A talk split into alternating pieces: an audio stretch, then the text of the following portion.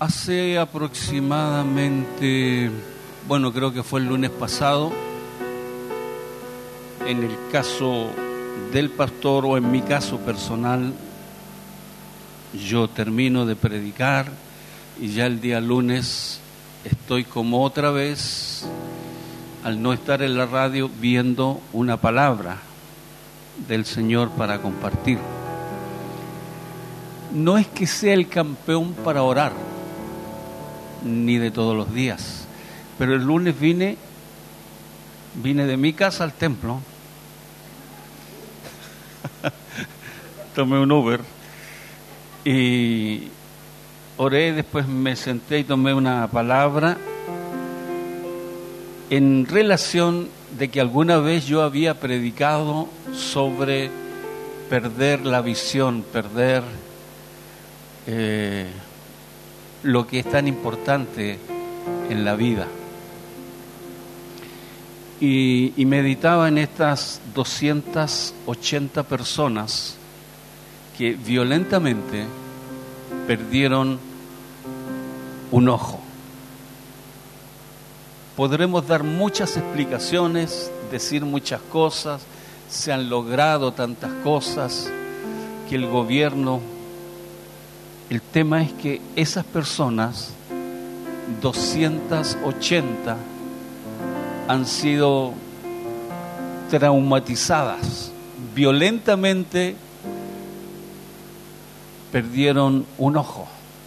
En algunos casos, la visión completa. Y yo no sé si usted ha tratado de caminar, hacer el ejercicio de caminar a ojos cerrados sin abrirlos por unos tres o cuatro minutos.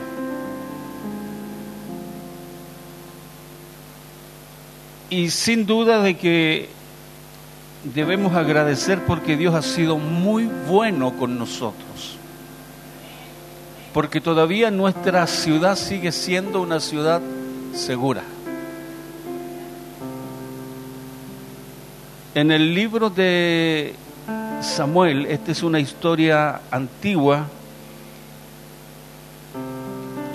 que voy a tratar de leerla, hacer un, una lectura narrativa.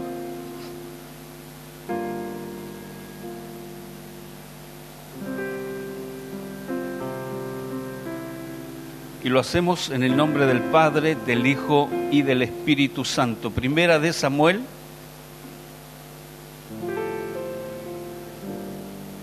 Hija, por favor, vamos a ir hasta el versículo final, el versículo 15. Tengo por subtítulo cómo Saúl derrota a los amonitas. Dice la Biblia, Después subió Naas Amonita. Quiero decir algo para que entendamos de inmediato. Naas significa víbora o serpiente. Y hemos dicho que los nombres bíblicos o los que aparecen aquí tienen mucho que ver. Mucho que ver. Por eso que a las mamás jóvenes es importante que eh, hay un espíritu que se llama el espíritu jezabélico. Y a mí no me cabe en la cabeza como una persona cristiana le puso a su hija Jezabel.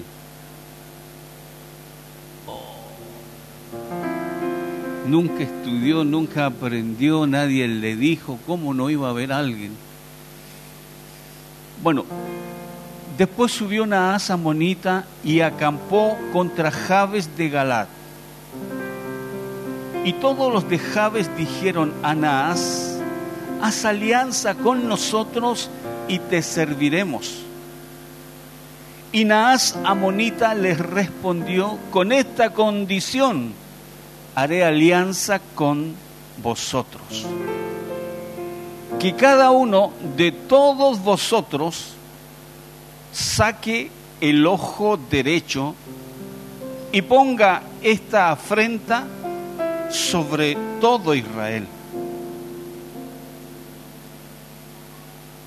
Entonces los ancianos de Jabes le dijeron, danos siete días para que enviemos mensajeros por todo el territorio de Israel. Punto y coma. Y si no hay nadie que nos defienda, saldremos a ti. Si no hay nadie que nos defienda. Javes, dirigente del pueblo de Israel, estaban siendo atormentados, maltratados y ahora querían ser humillados, sacarles el ojo derecho.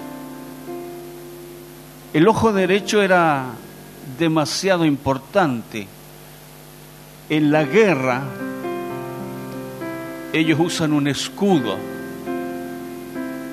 y sacaban este ojo, el derecho, para poder mirar.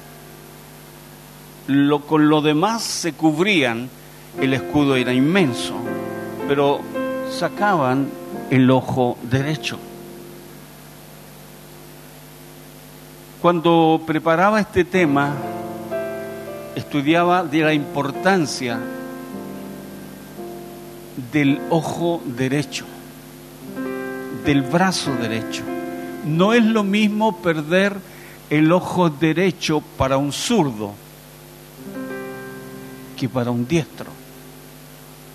No es lo mismo perder el ojo derecho para un cocinero que para un guerrero. La Biblia que fue inspirada de Dios hace miles de años no se equivoca en el concepto general hasta el día de hoy, porque es palabra de Dios. Entonces querían colocar en afrenta a los hombres de Dios sacándoles el ojo derecho. Entonces Javes pidió que le dieran siete días no era una determinación que se pudiera tomar rápidamente. Pidió siete días. Y si no hay nadie que nos defienda, saldremos a ti. Si no tengo quien nos ayude, si no tenemos nadie que nos oriente, si no hay nadie que venga a socorrernos, le estaba diciendo, nosotros nos rendimos y vamos a ti y vamos a hacer lo que tú quieras. Y lo que Naas quería era sacarle el ojo derecho.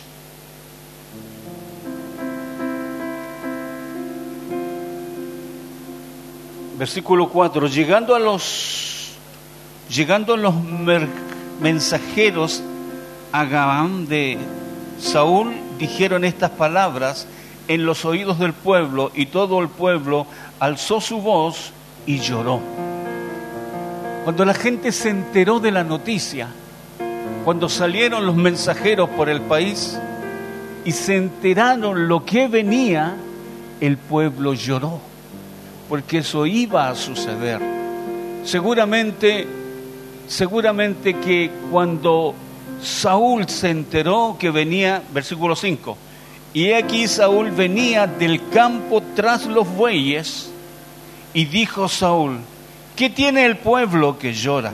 Aquí vemos a Saúl que era, aun siendo rey, era un hombre humilde. Dice que venía, y aquí Saúl que venía del campo tras los bueyes.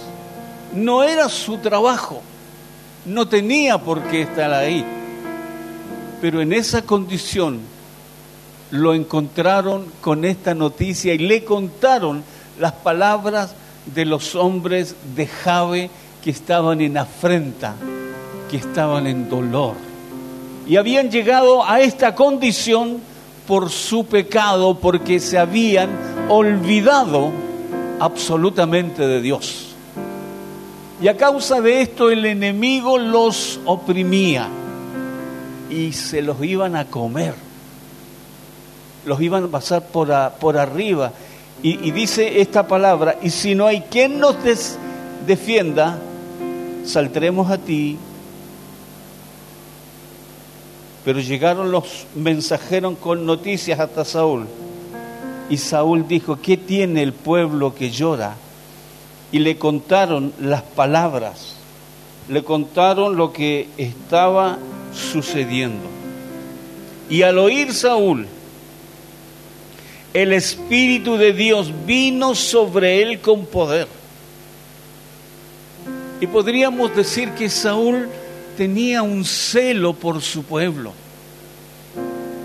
Era celoso por su pueblo, lo amaba.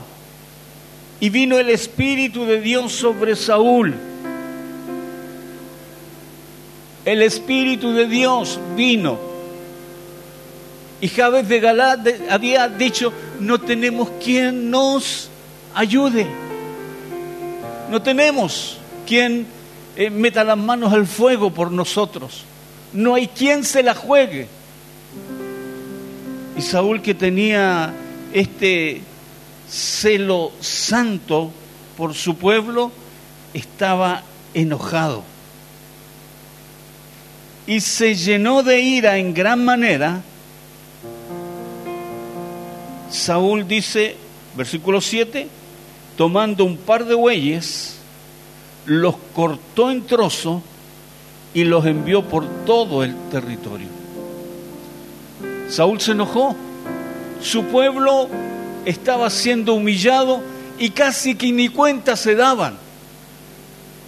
Saúl mandó a buscar dos bueyes. Hicieron toda la operación. Yo no sé si alguno trabajaba en carnicería, pero los despostarían y trozo a trozo yo me los imagino por pedazos pequeños. Los envolvieron o los salaron, como era la costumbre de ese tiempo, y salieron con los trozos de los bueyes. Y los cortó en trozos y los envió por todo el territorio de Israel por medio de mensajeros, diciendo, así hará con los bueyes del que no saliere en pos de Saúl y en pos de Samuel y cayó temor de Jehová sobre el pueblo. Vino el Espíritu de Dios sobre Saúl y le abrió el panorama, la escena, le dio visión. El pueblo de Israel estaba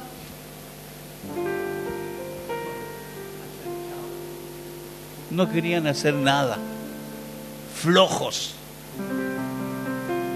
y detrás de ellos había familia. Y estaba la honra de Dios por sobre todas las cosas. Por eso fue que Saúl sale y, les manda este trozo. Todos los animales que ustedes tengan, todos, le estaba diciendo al pueblo de Israel, todos los animales que tienen los van a perder. Si no salen, si no se levantan, si no tienen coraje, si no enfrentamos esta situación. Cuando una persona está en pecado, cuando una persona está en falta, como que viene un alegar, se aletarga la mente, como que se relaja, como que sí, y le da lo mismo, como que lo va hundiendo un cansancio, una flojera, una desidia, le da todo igual. Pero aquí, de parte del Señor Saúl, les aclaró lo que les iba a pasar. Y ellos vivían de la ganadería, vivían de los bueyes, de las vacas, vivían de, del ganado. El pueblo dice que agarró coraje. El Espíritu vino sobre él con poder y él se encendió en ira de gran manera. Tomando un par de bueyes, los cortó en pedazos y los envió por todo el territorio de Israel por medio de los mensajeros. Así hará con vosotros al que no saliera en pos de Saúl y en pos de Samuel. Y cayó temor de Jehová sobre el pueblo y salieron como un solo hombre.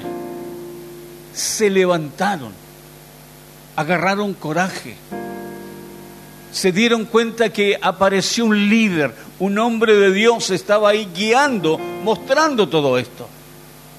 Hasta el momento estaban caminando como ovejas que no tienen pastor, para todos lados pero apareció el hombre de Dios. Y salieron como un solo hombre. Y los contó en Besec. Y fueron los hijos de Israel.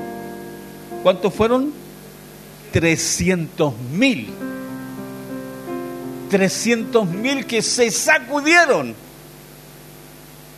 que vieron que eran posible ser vencedores. Pero el diablo los tenía rodeados, aletargados, como cuando usted está acalorado a eso de las 4 de la tarde.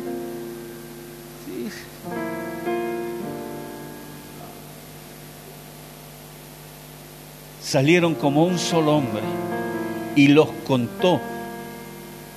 Y fueron los hijos de Israel trescientos mil y treinta mil los hombres de Judá. Este relato es apasionante, porque aquí está la sabiduría de Dios, aquí está la actitud, cuando estaban prácticamente perdidos, entregados, y llegaron a decir en el versículo 3, si no hay nadie quien nos defienda, saldremos a ti, dijeron los hombres de Jabes, colocándose a disposición de Nas. ¿Y qué quería Nas? Humillarlo. ¿Qué quiere el enemigo, hermano? Humillarte como hombre de Dios y como mujer de Dios. El enemigo quiere humillarnos, quiere avergonzarnos.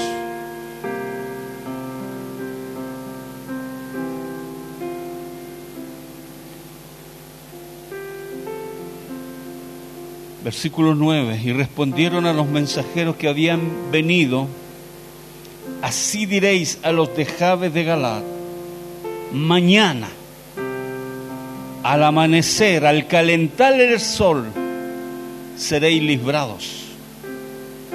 Y vinieron los mensajeros y los anunciaron a los de Jabes, los cuales se alegraron.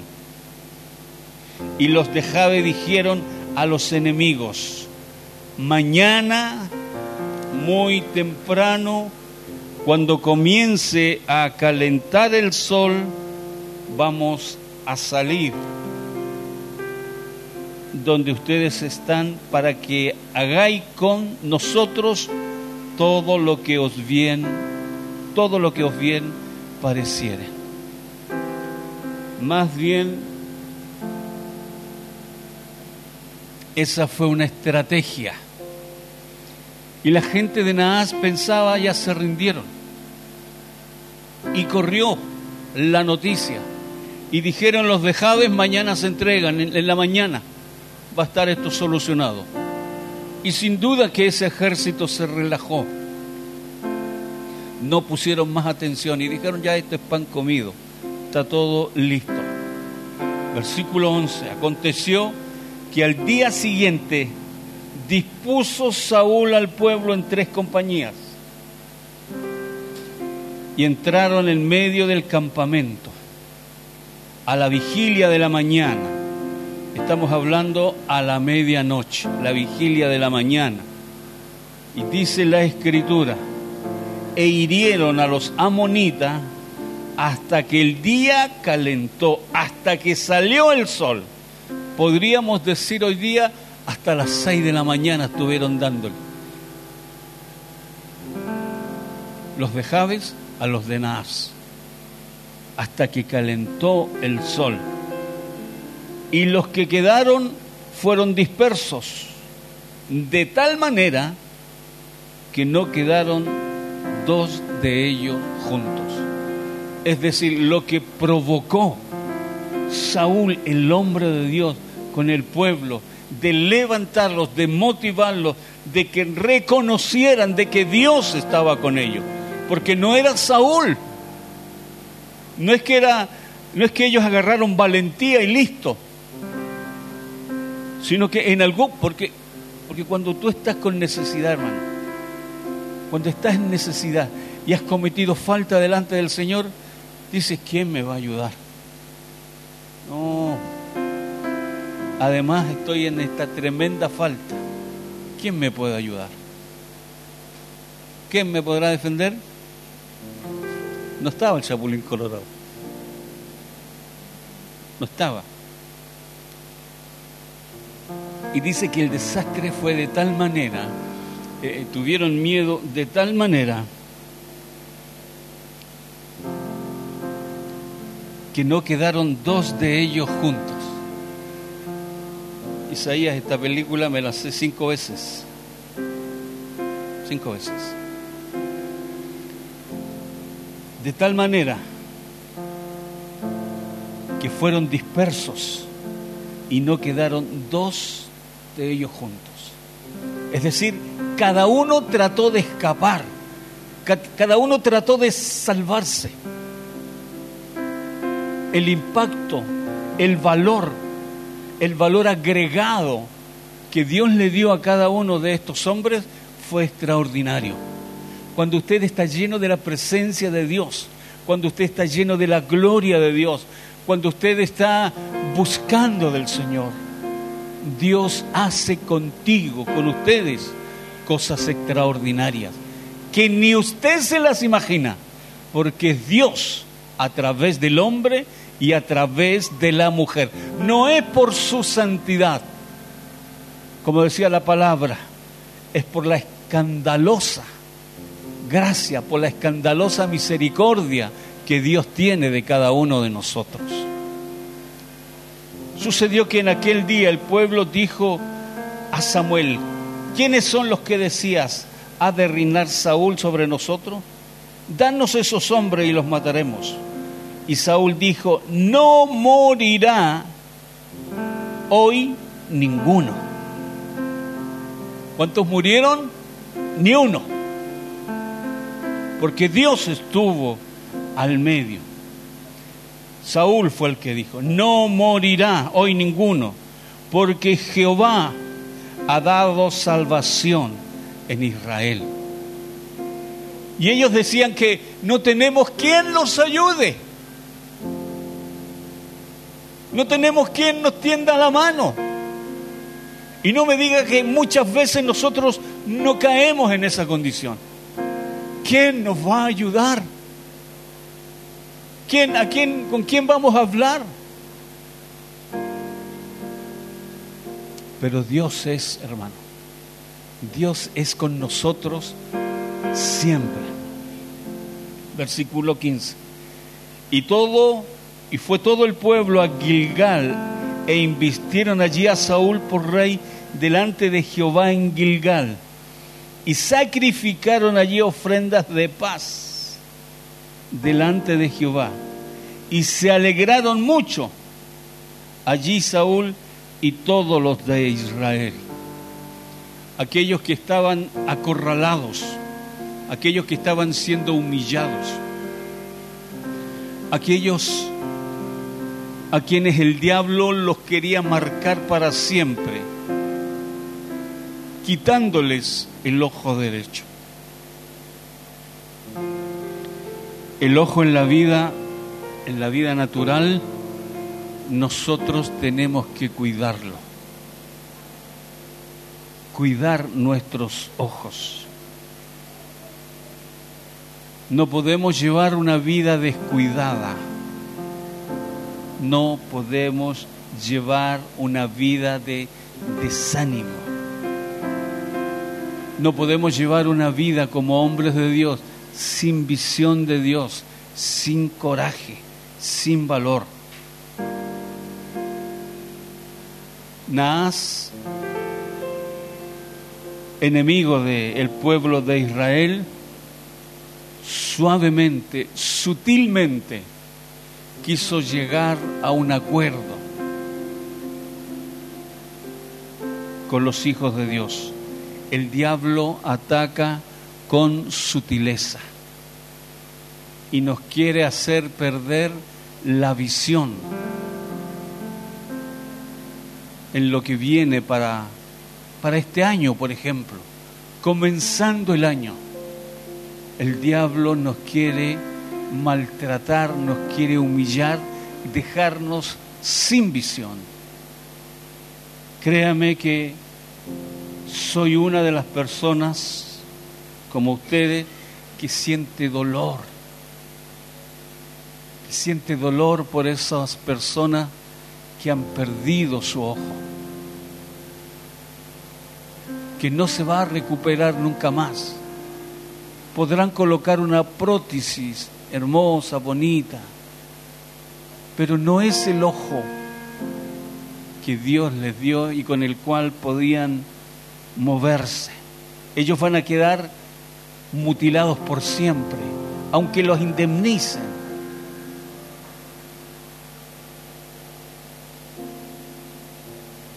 Naas quería humillar a los hombres de Israel. Hoy nos quieren humillar a nosotros. Nos quieren dejar tuertos. Cuando uno pierde la, la visión, pierde el ojo, obviamente que no quedas completo. Y un guerrero en ese tiempo ya era una persona que no tenía el valor, porque eficazmente no podía no podía pelear, no podía meter bien la distancia. recuerde que el ojo derecho tiene esa cualidad de apuntar, de, fijar, no, no tiene la profundidad para medir. Y mayormente si, si pierde el ojo derecho y él es diestro, hay una paridad en eso. Dios hizo todas las cosas perfectas. Dios nos dio dos ojitos para ir hacia adelante y tener una panorámica, con la cabecita levantada, la frente y los ojos mirando, teniendo visión. Porque cuando se camina con la cabeza agachada, estás mirando hacia abajo, no puedes tener una panorámica. Y el pecado nos avergüenza. El pecado nos hace mirar hacia abajo. No nos deja eh, tener profundidad. El pecado nos roba, nos roba el gozo de la salvación. Y a veces hasta nos quiere robar el derecho de que somos hijos de Dios.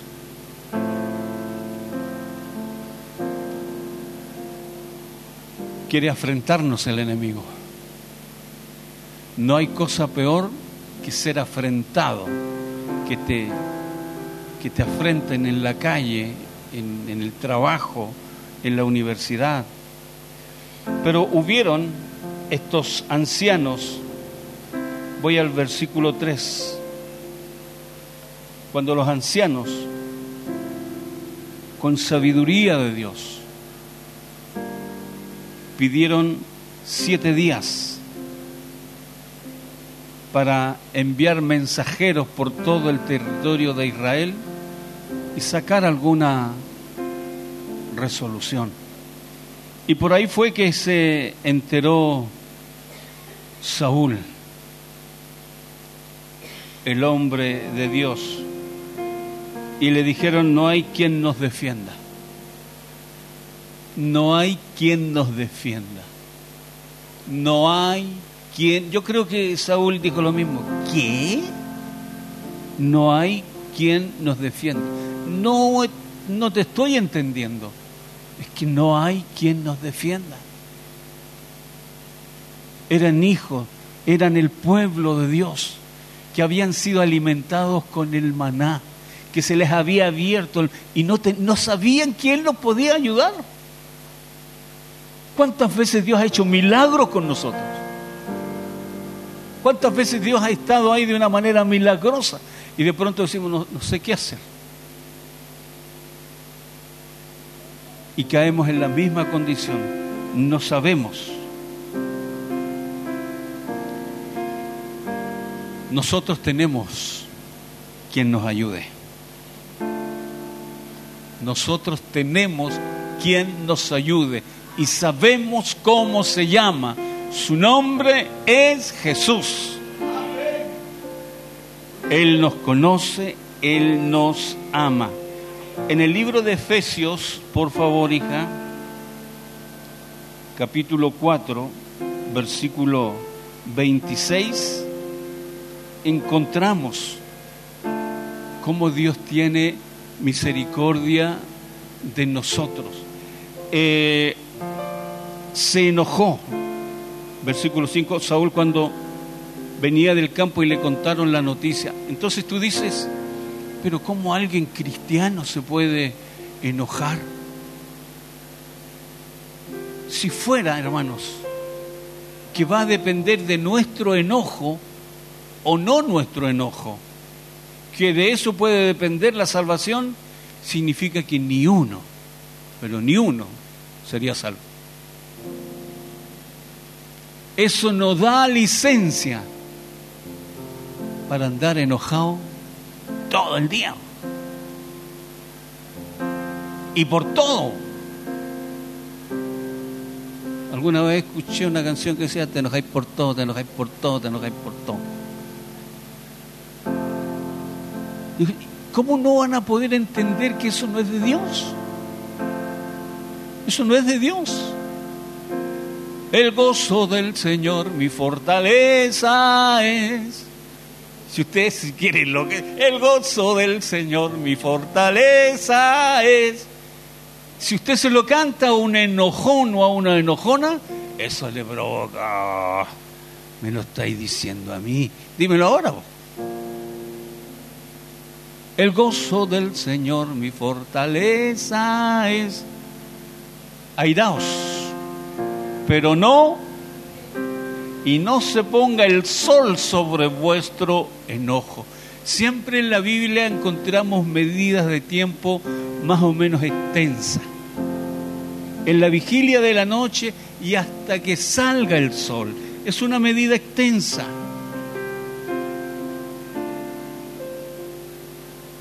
Los ancianos pidieron siete días, un buen tiempo para meditar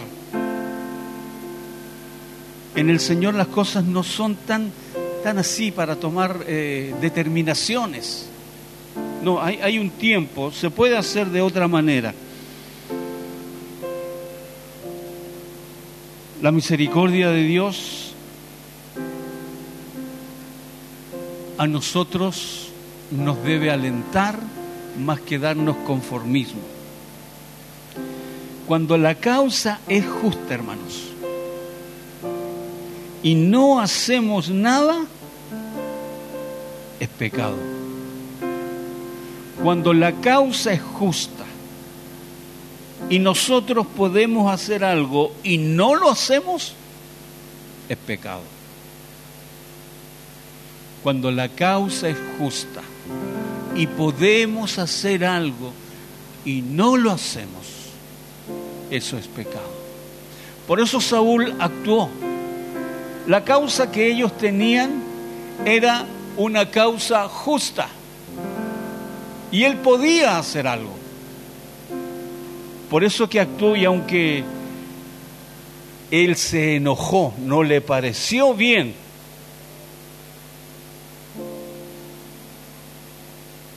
y quiso defender la vista de estos hombres. Sabía que los iban a, humillar, a quitarles el ojo. Perder el ojo es de lo peor que le puede pasar a una persona. Perder la visión es de lo peor que le puede pasar a una persona.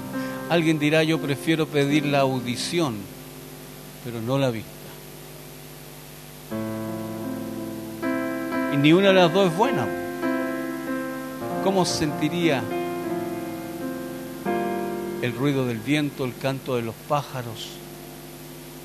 Disfrutar de la música. Todo lo que Dios hizo es, bueno y es perfecto. Todo nuestro cuerpo es hermoso y está bien hecho. Aunque los médicos digan que la amígdala no sirven para nada.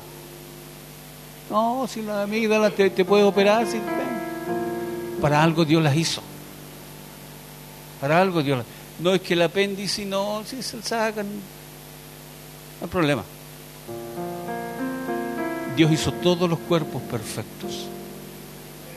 Así que dele gracias a Dios. Dele gracias a Dios. Todo lo que Dios hace es bueno y es perfecto. Cuando entramos en un serio problema es cuando caemos en una ceguera espiritual, cuando nuestra visión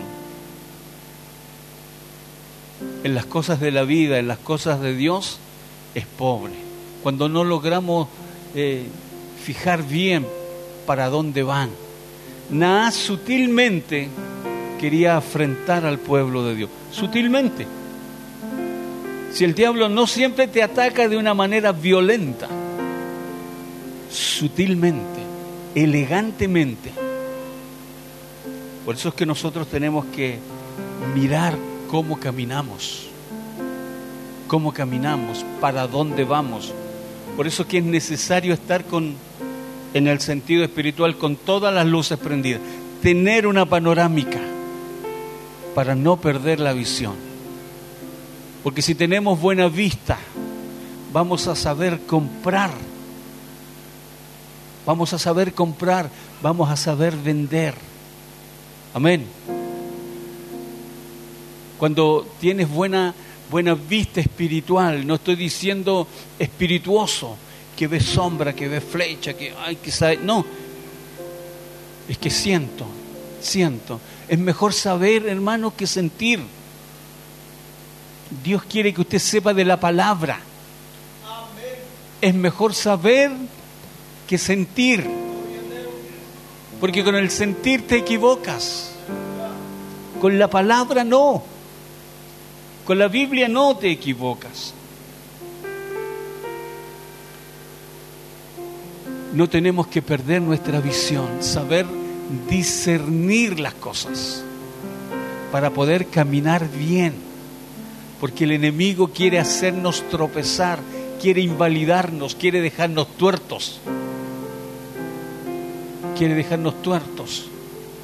No quiere que tú valores tu iglesia, no quiere que tú valores la misericordia. El enemigo espiritualmente no quiere que valores el sacrificio hecho en la cruz. Cuando te ciega espiritualmente, comienzas a ser como este pueblo. No, no hay quien nos ayude, no hay quien nos defienda. Y eso es como deshonrar a nuestro Dios. ¿Qué quería Naas? Que los de Jabes hicieran alianzas con ellos. Siempre entendí, siempre aprendí que ninguna comunión tiene la luz con las tinieblas. En esa alianza, el hombre de Dios, la mujer de Dios va a perder. Amén. No tenemos que hacer alianzas. No tenemos que hacer alianzas. No tenemos que hacer alianzas. De ninguna manera. Porque nosotros vamos a ser los perdedores, no los ganadores. Los de Naas le dijo, hagamos alianza. Y esa, esa alianza a poco de andar significaba que si ustedes no se van a aliar con nosotros, le vamos a sacar los ojos los iban a dejar inválidos. ¿Y cuál era el gran problema que tenía este pueblo? ¿Por qué habían llegado a esa condición? Porque la misericordia de Dios estaba ahí, pero ellos no la descubrían porque espiritualmente estaban ciegos. Estaban ciegos. ¿Cómo se les podía ocurrir decir, no hay quien nos ayude? No hay quien nos defienda. Cada vez que usted tiene una necesidad, más que hacer alianzas con los sistemas de esta tierra, busque a Dios. Busque a Dios. Honre a Dios. Alabe a Dios. Dios escucha y Él sabe cuándo va a responder. Él sabe en su tiempo, en su hora, Él da la mejor respuesta. Pero recuerda que el enemigo sutilmente nos quiere mutilar, porque perder la vista espiritual es mutilarnos. Una persona que, que no tiene una visión espiritual, y a todos nos dio el Señor eso, es una persona que no sabe para dónde va no sabe y es fácil presa del enemigo. Este pueblo había dejado a Dios de lado. Había dejado a Dios de lado. Se les había olvidado que Dios es su ayudador siempre. Es para usted también. Dios es su ayudador siempre, siempre, siempre. Estoy en pecado, también Dios es mi ayudador. Aunque la culpa sea tuya, Dios siempre es tu ayudador. Él es el que nos da la victoria. En las batallas externas, en las que tenemos de aquí hacia afuera, y nos da la victoria en esas batallas internas, en las batallas de la carne. El Señor también nos hace vencedores. Él es el que puede sacarnos la angustia. Él es el que puede llevarse de nosotros los temores, los miedos. Hay un miedo terrible que tienen los mayores, los abuelos, las abuelas. ¿Qué será de mi nieto? ¿Qué será de mi nieta? ¿Qué irá a ser de mi hijo, de mi hija? Porque en la medida que, que ha ido pasando el tiempo, yo ahora puedo comprobar lo que alguna vez prediqué sin haberlo vivido. Muchas veces dije, hijos pequeños, problemas pequeños. Hijos grandes, problemas grandes. Porque siguen siendo tu primera línea, ya que se usa mucho esa expresión. La primera línea son nuestra familia, para llevarles la palabra, para llevarles el mensaje porque ellos también están dando sus batallas internas y hay batallas externas. Aunque no lo reconozcamos, pero Dios sabe que usted tiene esas batallas. Todos tenemos esas batallas en distinto orden. Hay batallas económicas en las cuales el diablo a veces nos tienta a deslizarnos porque necesitamos las lucas. Por no caer mal, por condescender, vamos haciendo alianzas que no son buenas.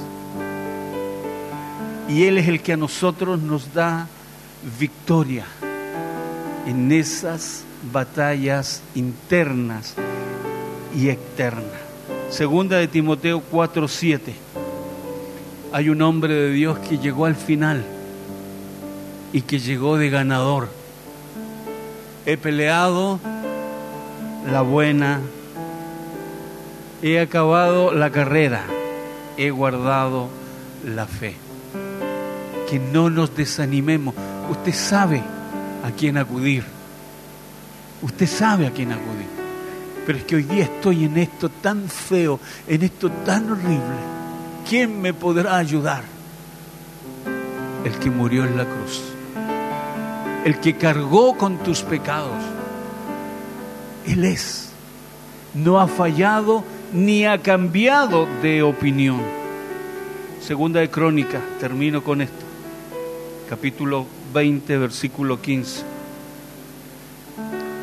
Y dijo, oíd Judá todo, y vosotros moradores de Jerusalén, y tu rey Josafat, Jehová os dice así, no temáis, ni os amedrentéis delante de esta multitud tan grande, porque no es vuestra la guerra, sino de Dios.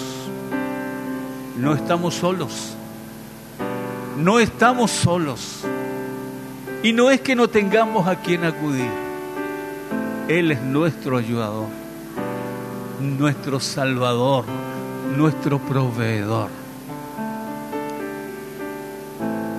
Tenemos que renovarnos delante del Señor. Decirle, Padre, aquí estoy. ¿Cuántas veces me sentí vencido y que nadie me ayudaba? Todos hermanos hemos estado alguna vez en esa condición. Vamos a orar. Colóquese de pie. Venga al altar a renovar su fuerza con el Señor. Pase. En Él encontramos el renuevo. En Él encontramos la fortaleza. Oh Dios amado, gracias. Gracias Señor te damos por tus hijos, por tus hijas Señor, por los que vienen a renovarse delante de ti. Muchas veces dijimos Señor, no tenemos dónde ir. No tenemos dónde ir, no tenemos a quién buscar. ¿De dónde vendrá nuestro socorro, nuestra ayuda? Señor, cuando apartamos los ojos de ti y comenzamos a hacer alianzas que no convienen, revélate a nuestra vida, Señor. Revélate a nuestra vida. Porque no queremos quedar mutilados. No queremos quedar en el camino. Tú eres el Dios todopoderoso, el Dios que nos fortalece, tú eres el Dios que nos sana, el Dios que nos alienta. Hemos venido, Señor, a recibir de tu bendición,